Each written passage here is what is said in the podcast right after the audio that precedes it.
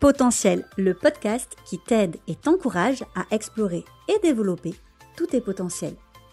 Oser être soi avec toutes ses particularités. Voilà en quoi consiste mon travail depuis des années. Moi, c'est Elodie, diplômée en psychologie, en psychanalyse, coach, médiatrice familiale, formatrice et autrice de nombreux livres sur les atypies. Moi-même concernée, multipassionnée et au multipotentiel, j'accompagne les atypiques à trouver du sens à leur vie, tout en restant alignés avec qui ils sont. Mais encore faut-il savoir qui on est vraiment, n'est-ce pas? C'est ainsi que je te souhaite la bienvenue ici, dans ce podcast, et que je te souhaite bien sûr une belle écoute.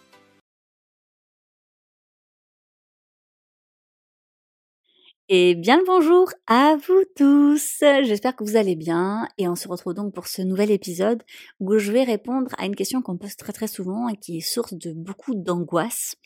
Et c'est vrai que depuis que j'ai sorti ma BD, euh, vous savez, aux éditions Le Duc, euh, atypiquement neutre, qui a été illustrée par euh, Sévanie, où on parle des atypies en famille, où il est question justement de découvrir ces atypies, mais aussi de faire face au regard des autres de faire face finalement eh bien, aux préjugés des autres, aux idées reçues des autres, et du coup à la difficulté qu'on a de parler de nos atypies aux autres.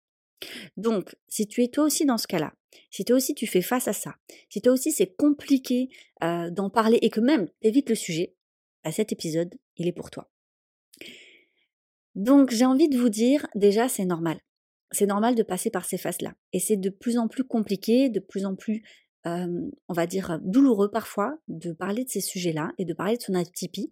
Déjà parce que si ça nous concerne, nous, ou nos enfants, c'est un peu la même chose, en tout cas des gens qui sont proches de nous, c'est un sujet émotionnel où ça peut être compliqué. Parce que justement, comme l'émotionnel s'en mêle, on peut perdre nos moyens, on peut s'énerver, et on sait très bien que dans une conversation, lorsque il y a trop d'émotions, on perd en crédibilité. Moi, je sais, c'est bête, mais c'est souvent comme ça. Lorsque quelqu'un s'énerve, lorsque quelqu'un eh bien, se met dans un état émotionnel élevé ou intense, ou en tout cas qui est jugé au-dessus de la moyenne, eh bien, ça veut dire que c'est pas normal et que la personne, en fait, eh bien, parle avec ses émotions, elle n'est plus rationnelle, elle n'est pas en capacité de réfléchir, et donc, pour la personne qui n'est pas en accord avec vous, vous perdez en crédibilité. Et ça, c'est encore plus frustrant. c'est encore plus frustrant parce que bah, quand on est atypique, les émotions, forcément, elles sont intenses de base, mais en plus, on peut ressentir une véritable injustice, une véritable colère, euh, de l'incompréhension et puis aussi de la tristesse, de la peine à ne pas se faire comprendre et à ne pas réussir à se faire comprendre. Donc dans cet épisode, eh bien, je vais essayer de t'expliquer tout ça. Je ne sais pas si ça pourra euh, forcément résoudre tous tes problèmes relationnels face à ça, mais je vais essayer de te donner des pistes au maximum la, première question à te poser avant même euh, de dire mais comment je peux parler de mes atypies, c'est pourquoi? Pourquoi tu veux en parler? Ça a l'air de rien comme ça, mais c'est hyper important. Parce qu'en fait, derrière, tu as des attentes. Et donc, si tu as des attentes, forcément, tu prends le risque d'être déçu. Mais il faut comprendre ton pourquoi pour après trouver une solution au comment. Un exemple. Beaucoup de personnes, une fois qu'ils ont passé un test, qui sont allés voir un professionnel, ou même s'interrogent à savoir est-ce que je suis atypique, ou qui le savent, qu'importe au stade où vous en êtes, eh bien, ces personnes-là, il y a une sorte de, de vouloir de prouver quelque chose à quelqu'un. Ça peut être à ses parents en disant, ben voilà, tu vois, t'avais pas vu, je me suis cru bête, différent, bizarre toute ma vie, et en fait, c'est juste parce que j'étais, et là, selon les atypies, voilà, bon, ça dépend, et se dire, ben en fait, c'était ça, c'était ça, et tu, tu n'as pas su voir, enfin, vous n'avez pas su voir si c'est les deux parents. Euh, à cause de vous, d'une certaine manière, il y a ça, il y a l'enfant en nous qui, qui veut prouver à nos parents qu'ils ont merdé, en fait.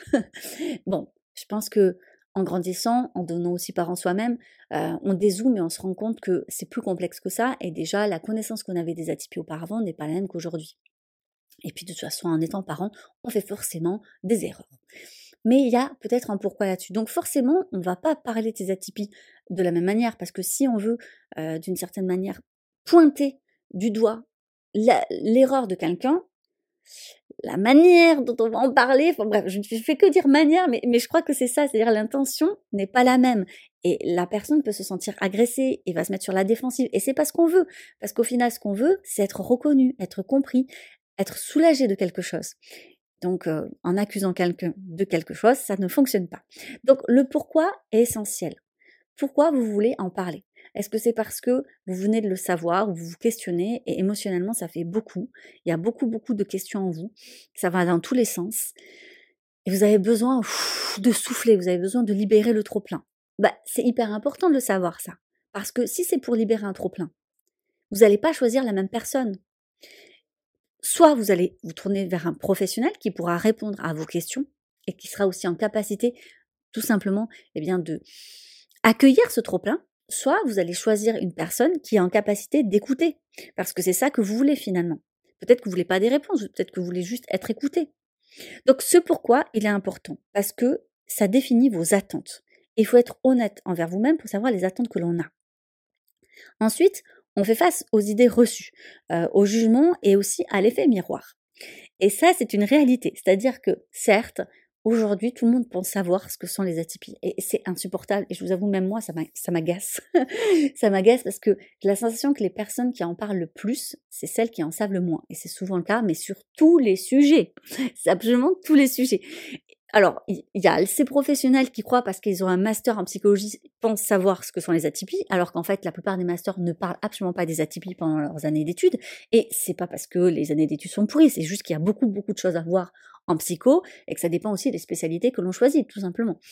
Mais souvent, il faut se spécialiser derrière son master pour faire autre chose. Donc ça, c'est assez insupportable parce que, encore en France, eh bien, euh, le diplôme fait la compétence, alors que je crois que c'est plus du tout approuvé, ce, n'est pas en lien, en tout cas pas toujours en lien. Hein. Mais aussi, il y a ces personnes qui sont, par contre, alors absolument pas diplômées, absolument pas formées, monsieur et madame tout le monde, qui ont entendu un jour quelque chose à la radio, à la télévision ou je ne sais où, et qui répètent ce qu'ils entendent. Par exemple, ces, phrases clichés qui sont insupportables, en disant mais ça va, maintenant tout le monde est atypique, ou tous les parents pensent que leurs enfants sont surdoués, ou maintenant tous les enfants de toute façon ont un TDAH, c'est bien, euh, bien connu. Mais en fait, je crois qu'il faut les arrêter, ces gens-là. faut les arrêter, hein. faut leur demander, mais d'où tu sors cette information? Je pense qu'il faut, au lieu d'essayer de renchérir sans arrêt, ce qui fait qu'à un moment donné, émotionnellement, bah, vous allez perdre le combat, entre guillemets, parce que ça va vous agacer, il faut juste leur faire, en fait, rendre compte que là, ils sont juste en train de répéter des on-dit.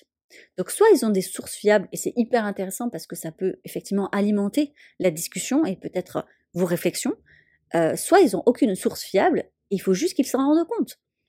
Donc juste, mais demandez-leur, demandez-leur euh, sans a priori aucun, même si je pense qu'on en a un petit peu face à ce genre de phrase, demandez-leur, ah ben c'est intéressant, mais d'où tu sors ça? Quelles sont tes sources? Est-ce que tu as creusé? Est-ce que tu as des études scientifiques? Non, parce qu'en fait, moi j'ai lu, moi je me suis formée, moi je suis des choses ou je suis allée voir un professionnel qui est en fait formé, compétent et qui m'a dit des choses. vous voyez ce que je veux dire? En fait, à un moment donné, il faut leur faire prendre conscience que ce qu'ils sont en train de faire, ben, c'est mal. C'est mal parce que ben, monsieur et madame tout le monde racontent les mêmes choses à monsieur et madame tout le monde, etc. etc. Et aujourd'hui, on en arrive à la situation où il y a des profs qui disent à des parents qui ont fait pourtant diagnostiquer leurs enfants. Oh, c'est n'importe quoi, euh, quel psy vous êtes allé voir, il dit n'importe quoi. Non, mais honnêtement, non, je crois que les psys ne disent pas n'importe quoi. Lorsqu'ils sont formés et qu'ils disent qu'un enfant a un TDAH ou euh, est surdoué, non, ils, ils le font pas pour faire plaisir aux parents, absolument pas, ça n'existe pas, ça. Ça ou bien peut-être qu'il y en a un, voilà, en France, je sais pas, voilà, qui est comme ça. Mais ça, c'est tellement une minorité que je sais même pas pourquoi on en parle. Car en général, il faut bien se dire une chose, c'est que et souvent, on me le dit, oui, mais ces, euh, ces psy-là gagnent beaucoup d'argent euh, sur ces tests. C'est pas vrai. C'est absolument pas vrai.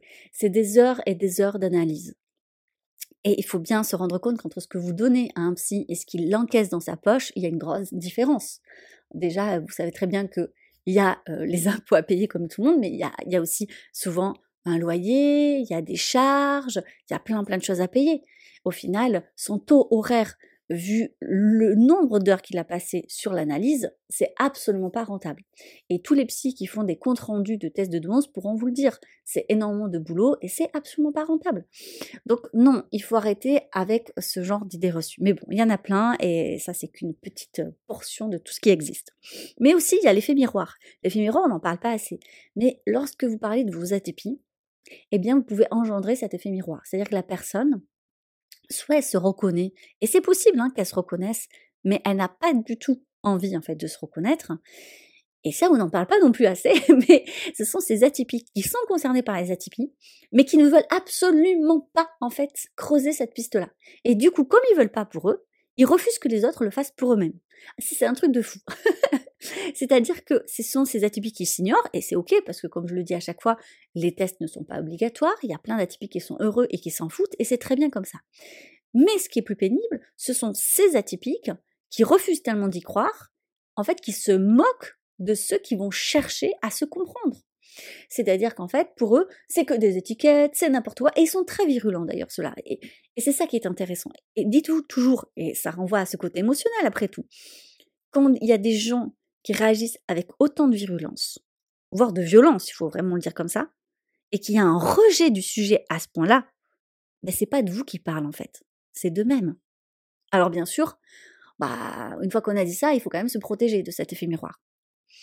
Et puis il y a, alors je vais y revenir, mais il y a aussi ceux qui ne sont pas concernés par la thématique, mais il y a cet effet miroir parce que ils essaient de, ils vont pas bien, ils essaient de chercher une réponse à leur mal-être. Ils voient que vous potentiellement vous en avez trouvé une, et donc bah c'est un peu ce syndrome de l'objet brillant en disant ah ben apparemment elle a l'air soulagée, ça a l'air de faire du bien, elle a trouvé une réponse à, ces questions, bah ça peut être pareil pour moi, alors que pas du tout. Et vous, vous êtes en train de parler de vous. Dans tous les cas, c'est très frustrant d'être face à quelqu'un, un interlocuteur, qui veut parler de lui alors que bah, vous, vous, êtes, vous avez besoin d'être écouté. Donc, faut se protéger. Donc, pour se protéger, ben, voici mes quelques astuces. Donc, vous avez déjà compris, la première, c'est déjà le pourquoi. Hein. Parce que le pourquoi, ça va vous orienter vers la personne qui sera la plus réceptive. Sauf que, une fois que vous avez trouvé la personne, il faut trouver le moment et le lieu. C'est tout simple, mais en réalité, il y a un bon moment. Euh, clairement, si vous voulez, euh, eh bien, euh, vous épancher auprès de votre conjoint et que vous avez vos enfants autour qui font beaucoup de bruit, c'est peut-être pas le bon moment. Ou bien, je ne sais pas, il rentre du travail, il est fatigué, euh, elle est fatiguée, elle a passé une mauvaise journée. Mais c'est pas le bon moment, en fait, concrètement. C'est pas le bon moment pour demander à quelqu'un de nous écouter, d'être réceptif à nos émotions, à nos doutes, à ce qu'on a envie de dire et de partager. Mais il y a aussi le lieu. Il y a des lieux où on se sent pas très bien, où c'est bruyant, où il y a du passage, où on se sent pas c'est pas c'est pas en fait un endroit sécurisant. Donc il faut trouver pour ce genre de choses eh bien le bon lieu, le bon moment avec la bonne personne. Et puis il faut poser un cadre. En effet, lorsqu'on a envie d'avoir une discussion où on sent que émotionnellement bah, ça va être intense, on va poser un cadre. Qu'est-ce que c'est poser un cadre? Eh bien c'est expliquer concrètement et explicitement. Donc ne dites pas le oui mais il ou elle me connaît, elle sait que non non non, pas du tout. On pose un cadre. Donc, on va juste en fait proposer à la personne de nous écouter en lui demandant si elle est disponible actuellement ou si c'est pas le cas, est-ce qu'elle pourra être disponible? Donc, si c'est par message, par exemple, audio sur le téléphone, on peut très bien dire à la personne ou envoyer un message écrit en disant écoute, voilà, là je te fais un audio parce que j'ai envie de déverser pas mal de choses émotionnellement. S'il te plaît, écoute ce, ce, message et réponds-y quand tu auras la disponibilité, ce n'est pas urgent. Il vaut mieux attendre un peu, même si pour vous c'est un peu dur, mais attendre un peu et que la personne soit réceptive et puisse être vraiment en capacité de vous faire un retour pertinent et bienveillant, que plutôt en fait être pressé et donc oppresser quelqu'un et avoir un retour qui va être insatisfaisant, voire blessant. Donc on va clairement faire une demande d'écoute active à la personne. C'est-à-dire qu'on va lui dire, écoute, là j'ai vraiment besoin de verser, je vais te demander juste de m'écouter si c'est ok pour toi, et après si tu as des questions, tu me les poses, mais s'il te plaît ne m'interromps pas. Pourquoi? Parce que si la personne a des questions, elle va amener le doute, ça va être compliqué, vous n'allez pas pouvoir tout expliquer. Tout expliquer de votre démarche, tout expliquer de vos questionnements. Et ça, ça peut être assez déstabilisant. Et c'est dommage. Et du coup, ça va obliger aussi la personne à être plus objective. Parce qu'elle va écouter tout. Et ça va petit à petit prendre forme dans son esprit. Elle va vous voir vous questionner, elle va vous voir aussi douter, elle va vous voir expliquer, elle va comprendre tout ce que vous avez mis en place pour en arriver là. Et c'est beaucoup plus apaisant. Parce qu'au final, elle va poser des questions qui sont plus objectives et moins subjectives. Et vous, en plus, vous, aurez, allez pouvoir vider tout le côté émotionnel, être posé, et à la fin dire c'est bon, j'ai fini. Alors, si tu as des questions, euh, j'y répondrai. Sache que j'ai peut-être pas toutes les réponses à tes questions, mais sache que c'est un sujet émotionnellement intense pour moi, euh, où je me sens peut-être très vulnérable. Et euh, si tu penses que tu as des doutes ou ce que tu vas me dire peut me blesser, bah, je vais te demander peut-être de garder pour toi en attendant d'eux. Si tu penses qu'il y a des questions qui peuvent être un peu compliquées pour moi, bah, peut-être juste tu les gardes de côté le temps que moi, je puisse digérer déjà par moi-même toutes ces informations. Donc il est vraiment possible, et je vous encourage vraiment à expliciter les choses telles quelles. Si vous n'êtes pas en capacité de le faire parce que bah, c'est compliqué de dire ça à cette personne-là, peut-être que vous n'avez pas choisi la bonne personne, encore une fois. En tout cas, parler de ces atypies, et je vais essayer de finir là-dessus, pour moi, c'est renouer avec son enfant intérieur. C'est-à-dire que, d'une certaine manière, je me rends compte que au fur et à mesure des années, lorsque je parle de ce sujet aux gens, il y a vraiment en fait euh, renouer et je pense vouloir faire un pas vers cet enfant intérieur qu'on a soit délaissé, mis de côté, jugé soi-même ou carrément malmené. En réalité, chercher à parler de ses atypies avec quelqu'un d'autre, il y a une soif de reconnaissance, de soulagement. Et ça, ça passe aussi et avant tout pour soi-même. Alors, c'est pas toujours évident de faire ça juste tout seul et on a souvent besoin justement d'une personne qui va nous aider à extérioriser ça. ça peut passer par un psy, un thérapeute, le professionnel qui vous a fait passer les tests par exemple, bien sûr, parce que ça va engendrer de nouvelles questions qui vont, eh bien, voilà, encore cheminer, cheminer. Et c'est pour ça que j'encourage toujours la personne à reprendre rendez-vous avec un professionnel pour parler de tout ça, parce qu'il y aura cette objectivité professionnelle et sûrement en plus des réponses aux questions que vous vous posez. Mais il y a une sorte de lien avec soi-même et peut-être pardonner à l'enfant qui est en vous d'avoir été si différent. Lui pardonner de ses maladresses, le pardonner de, de ne pas être comme vous auriez aimé qu'il soit, un peu peut-être plus comme les autres. Et puis, une fois qu'on l'a pardonné, c'est lui dire que vous l'aimez, que vous l'aimez énormément, comme il est, et comme vous auriez dû l'aimer. Voilà. Je vais finir cet épisode de podcast du coup sur ces paroles. J'espère que ça vous aura donné quelques pistes de comment parler de ces atypies. Et euh, si vous voulez un, voilà, un petit livre euh, ludique sur euh, comment on apprend aussi ces atypies en famille, vous avez ma BD atypiquement notre aux éditions Le Duc. Mais si vous voulez vraiment un livre sur les atypies en famille, il y a Ma famille atypique aux éditions Le Duc également. Et sur ce, eh bien, je vous souhaite une très jolie journée. Et si vous avez aimé le podcast, n'hésitez pas à laisser une note et à le partager. Au revoir. C'était le podcast Potentiel par Elodie Crépel. N'hésite pas à laisser une note, un avis et à le partager. Je te dis donc à lundi prochain pour un nouvel épisode. Belle journée